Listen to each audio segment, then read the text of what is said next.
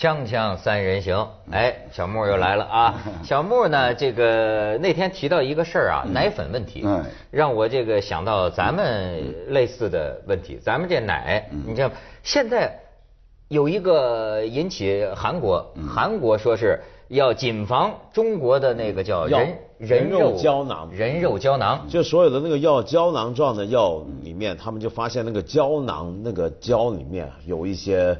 人的这个呃婴死婴对死婴死胎做的，有说韩国男人相信那玩意儿能壮阳是吧？就是所以说呢，就是中国伟哥啊，那么就是说能能壮阳。呃，韩国说这个玩意儿就在禁止，但是呢，中国这方面卫生局就是说说去调查，好像说现在还没有发现这个。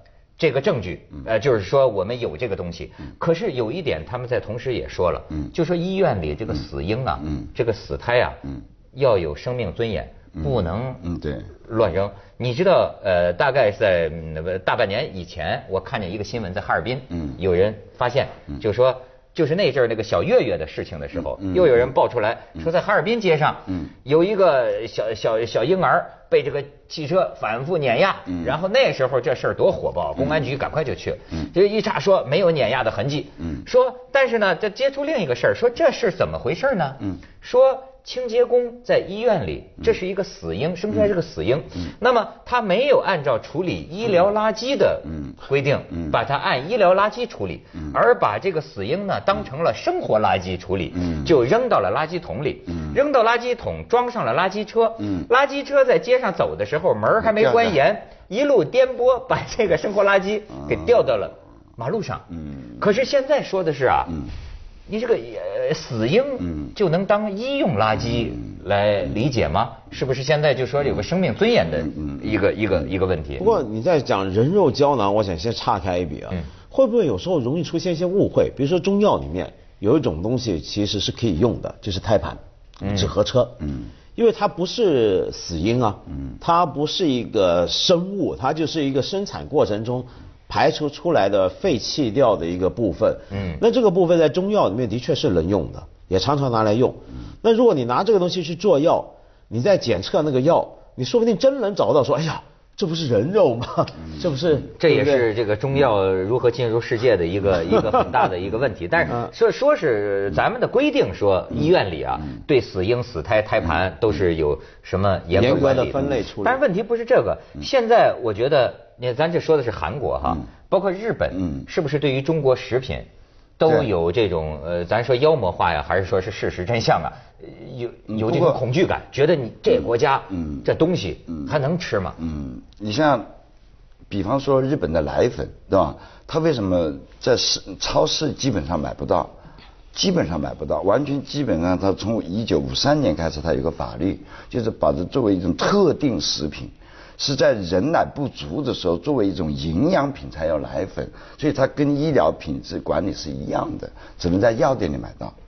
啊，就一般的商店买不到奶粉，买不到药行里头买。对，只要到药行里买，而且分了几个月的、几岁的，它有严格的规定，而且里面的成分，你像一九呃一九五二年的时候，日本出现一个砒霜的事件，就是生永。那大厂啊，对，申勇，申勇，那啊，申勇，申勇，他有一万多人被中毒，那是我们来讲五十七年前的吧，那一万多人中毒，然后一百三十人去世。的小孩，所以从那以后，不，但在这之前就已经有开始有这个法律，但是没有严格执行。对，他那个时候好像也是说这个奶呀怕坏，怕坏就往里放放砒霜，反正是能产生砒霜的一种什么。能做砒霜的一种一种原料。嗯。那它呢，应该是这种原料呢，其实它是一种食用的可以的，但是它用了工业用的，那就真的是就变成个做砒霜一样的原料了。所以这样就影响到一百三十人，然后国家包括松永他的公司的组成，到现在还在援助这一万多人，一直在援助。所以你说有个问题，就是说，你说是中国人特别不善良吗？嗯好像日本，你看这么按说这么干净的一个国家，嗯，它的历史上六十年代也出现过很多这种这种事情。其实全世界都一样。啊对呀，你以前美国在二十世纪初、十九世纪末的时候，很多婴儿因为喝奶的问题，他们不是用奶粉，那时候直接喝牛奶，嗯，喝牛奶喝到又病死又又伤残。为什么呢？因为那个时候很多供应奶的那些奶商，他们那个奶怎么来的呢？他那些牛啊，吃的是一些酿酒剩下来的渣。嗯。于是把大量的酒精吃进那个牛的身体里面，奶里面含大量的高度的酒精。然后这孩子吃了之后都都出病，都出问题。都醉了。对。然后那时候美国这个问题很严重，所谓毒奶。英国也是，英国工业革命之后没多久，一堆孩子吃毒奶吃屎了。那所以呢，你但是我觉得这么讲要小心，因为很多中国人，我们今天讨论问题的方式就是说，你看 发展要有个过程，对不对？人家都走过这个阶段，我们现在出现这个不足为奇。对。但是我觉得要小心，你这么讲原理上没错，但同时还要注意一点，人家是怎么走过那个过程的？他在处理这样的问题时候，他们的回应是什么？对。方法是什么？对。你比如说，当年森永事件出来的时候，日本的做法是怎么样？是政府高度介入，然后媒体是开放去监督。对。然后森永整个机构当时几乎要垮掉。对。那问题是你回到今天的中国，你比如说我们一些出问题的一些厂商。嗯。他怎么？他有没有学到当年森永那个做法？这个我们大家有没有开放监督，去去对付这个工厂？我听说这个森永这个乳业啊，原来就是永远的第一，日本第一。对。现在已经退到二三位。嗯。这里面有个很大的负担，就是就是每年十亿，嗯，十亿日元，嗯的赔偿。没错。呃，就是。其实我觉得很可笑，就是既然人家先进国家五五十多年前已经有这么一件事儿，我们现在五十七年以后还。还干同样事，我就觉得很愚蠢，对吧？人家已经有的经验，不管是赔偿也好，其实我们可以学。他那个标准已经你写在那个桶子上了，对不对？他的化验的结果，他的检测的那个标准，现成的，在这不需要去偷到这个情况，我们都可以学。那按照他照模照样，你照葫芦画瓢就不可以了。你好，还搞这种太可笑了。小木是这样的，通常呢，我们在说别的国家也经历过这个事情的时候，我们就说你看，那是为自己解脱。我们会说，你看。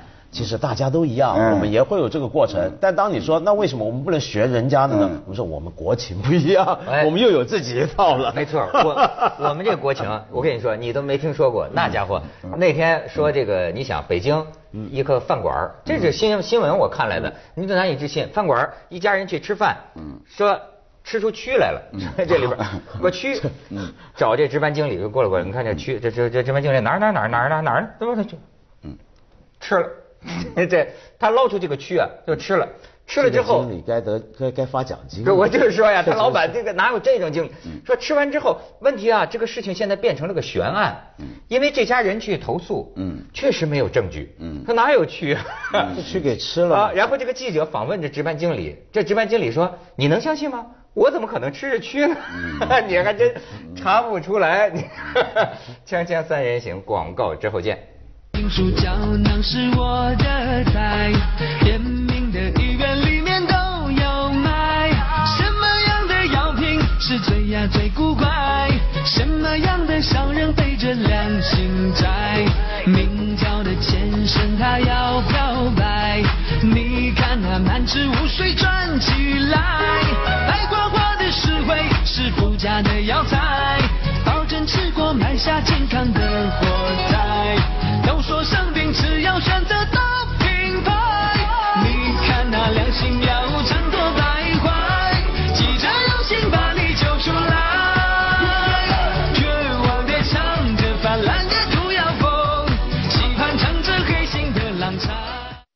这个吃素的佛教徒应该欣慰了，就说我们国家现在已经有，就是说，哎。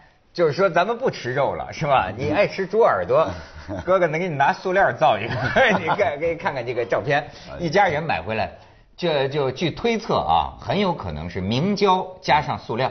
最近明胶不是也挺当红吗？你再看下一个，哎，我一看像我们饺子，你知道很像，哎，像。说里边啊加点什么一滴香，啪一下就香味儿就有了，嗯，然后就是。你说，所以中国人，我觉得将来 这个身体不得了啊，这身体里面充满了各种塑料或者怎么样，都都不有。我跟你说，完全酒精考验的，对，酒精考验。塑料年代，而且你知道吗？前两天，也不是前，我不知道前几天了，一个哥们儿买了个冰棍儿，买一冰棍儿啊，这个冰棍儿呢，冰棍都还弄不是天太热了，他呢要把那个啤酒太热嘛，他把这冰棍儿放啤酒里，给啤酒降温，对吧？结果呢，够怪。放了半个钟头，对吧？这个冰棍儿没有化。哎呀，这种事？这什么都没有化。现在这个冰棍儿啊，变成一团胶状物。哎呦，胶状物这个冰棍儿啊，全是这这在啤酒里。这然后这个这厂家还解释呢，说这是一种新型果冻雪糕，你看质量好吧？他不会化的。这据说据说可能是什么呢？就是说，咱就说往那个三聚氰胺里加牛奶啊，这个行行行行为差不多。说那个增稠剂啊，就让它粘稠的那个增稠剂，放的太多了，嗯几乎就是增稠剂本身了，就化不了。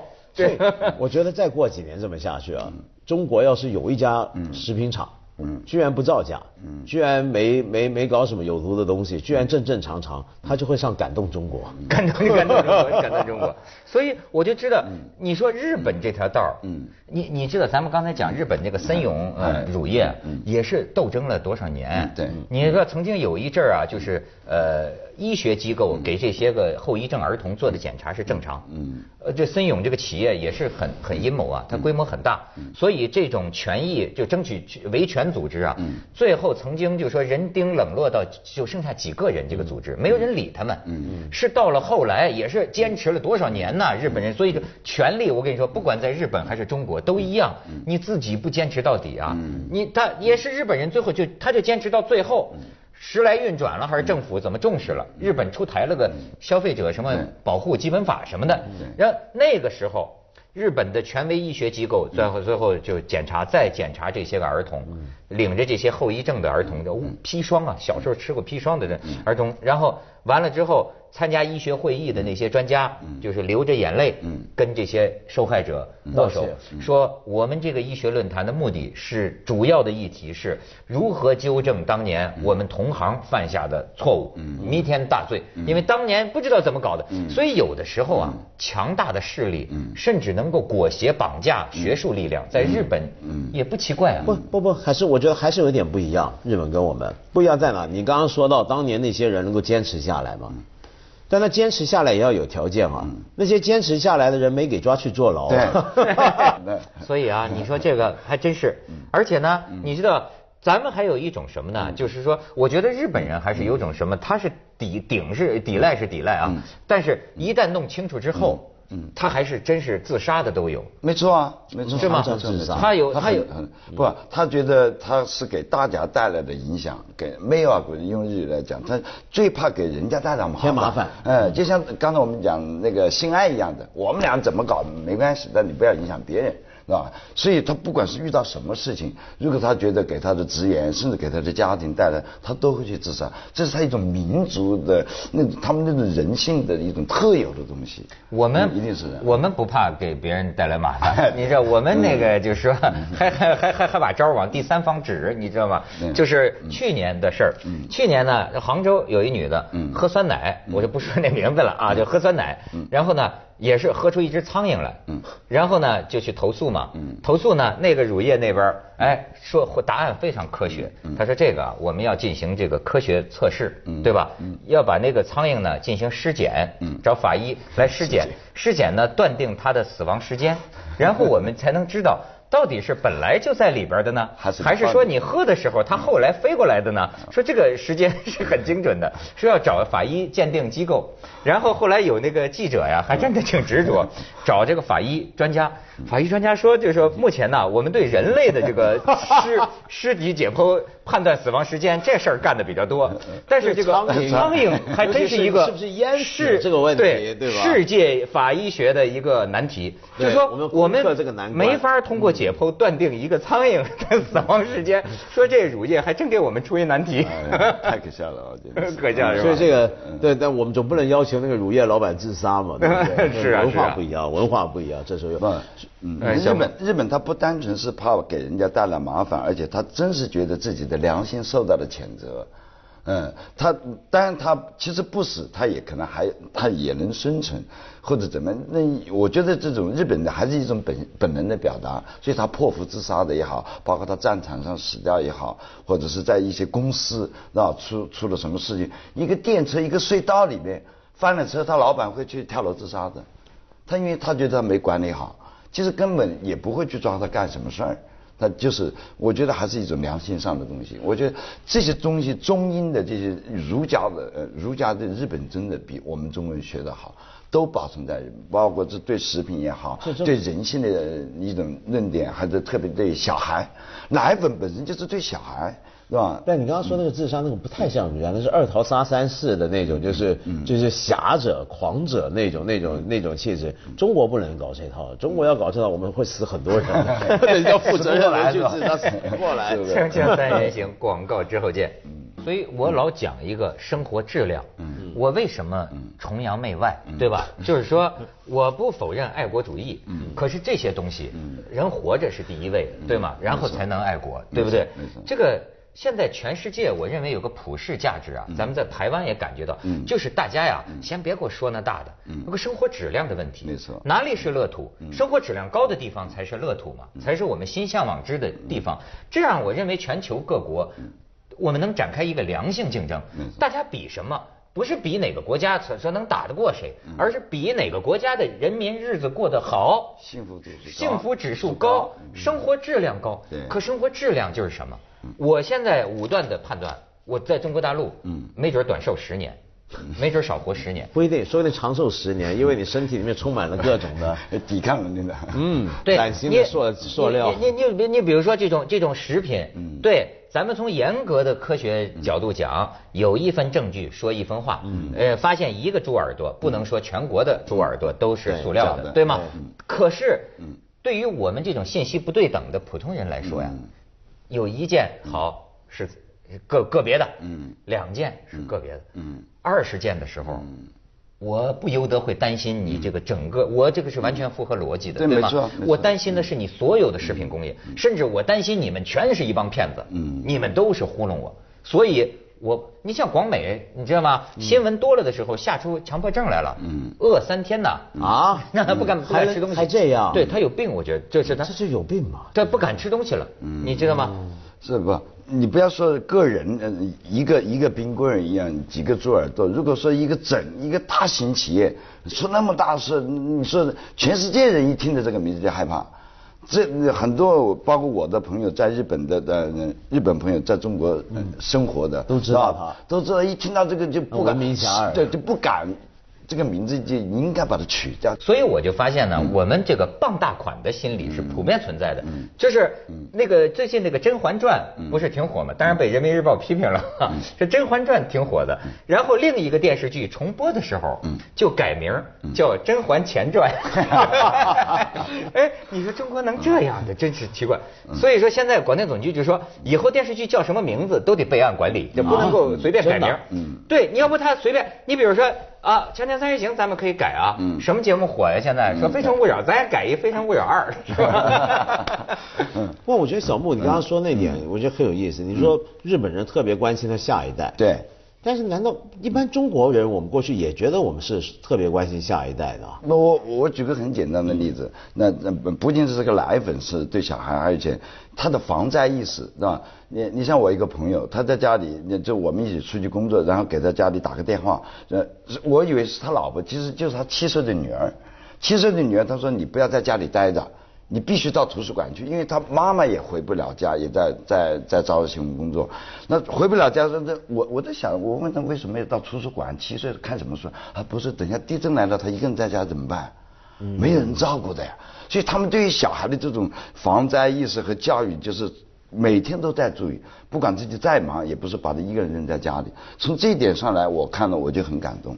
可是，我在想，其实一般中国人我们也都很关心自己小孩，比如下雨了，把小孩抱起来送上学，脚都不让他碰到这个湿的地上。嗯。可是会不会有一个分别，就是说中国人关心自己的小孩，嗯，但日本人那个关心小孩对下一代的关怀，是不是比较可以集体化的抽象，就是大家都一起共同关心下一代？有没有这个差别呢？其实整个一个日本，他就是对于小孩就。特别的关心，他不是一家家的，他每家都这样。所以举个例子，如果掉到井里，我们中国人先救父母，美国人先救老婆，日本一定先救小孩，就不管谁家孩子都这样，一定先救小孩。所以为什么对小孩他的教育也好？好，一而且是自己亲生带。为什么老婆一定要不工作？在小年轻的时候，小的时候，那都是亲自带，不是让我们中国人像爷爷奶奶带，对吧？请个阿姨带我们家，反正有钱。你说那阿姨能把你小孩带好不？呃，你就装个监视器看着家里，你都不安心。哎，一定要自己带。如果有小孩的话，看来要孩子，嗯，必须要有所牺牲。必须。我觉得现在有些个，尤其是有钱人，他容易有这问题，他可以请一大堆保姆，对吗？那么变成你知道吗？现在的人就是更自私嘛，什么都想要。哎，比如说做妈妈的，我也要我的社交啊，我也也得，而且我也我也得看紧我老公啊，我不能在家带孩子啊，还是要出去玩对吧？那么孩子一般大部分时间都是跟保姆在一起。但我不懂这个事情到底算是健康的还是不健康？不，那因为我觉得女人是女人分工合作吧，男人是男人，在那个特定的环境，男人也不可能去怀孕，是吧？但你生的小孩，男人也支持在家带孩子。接着下来为您播出《西安楼冠文明启示录》。政府支持男人带小孩，啊，有的叫呃呃叫。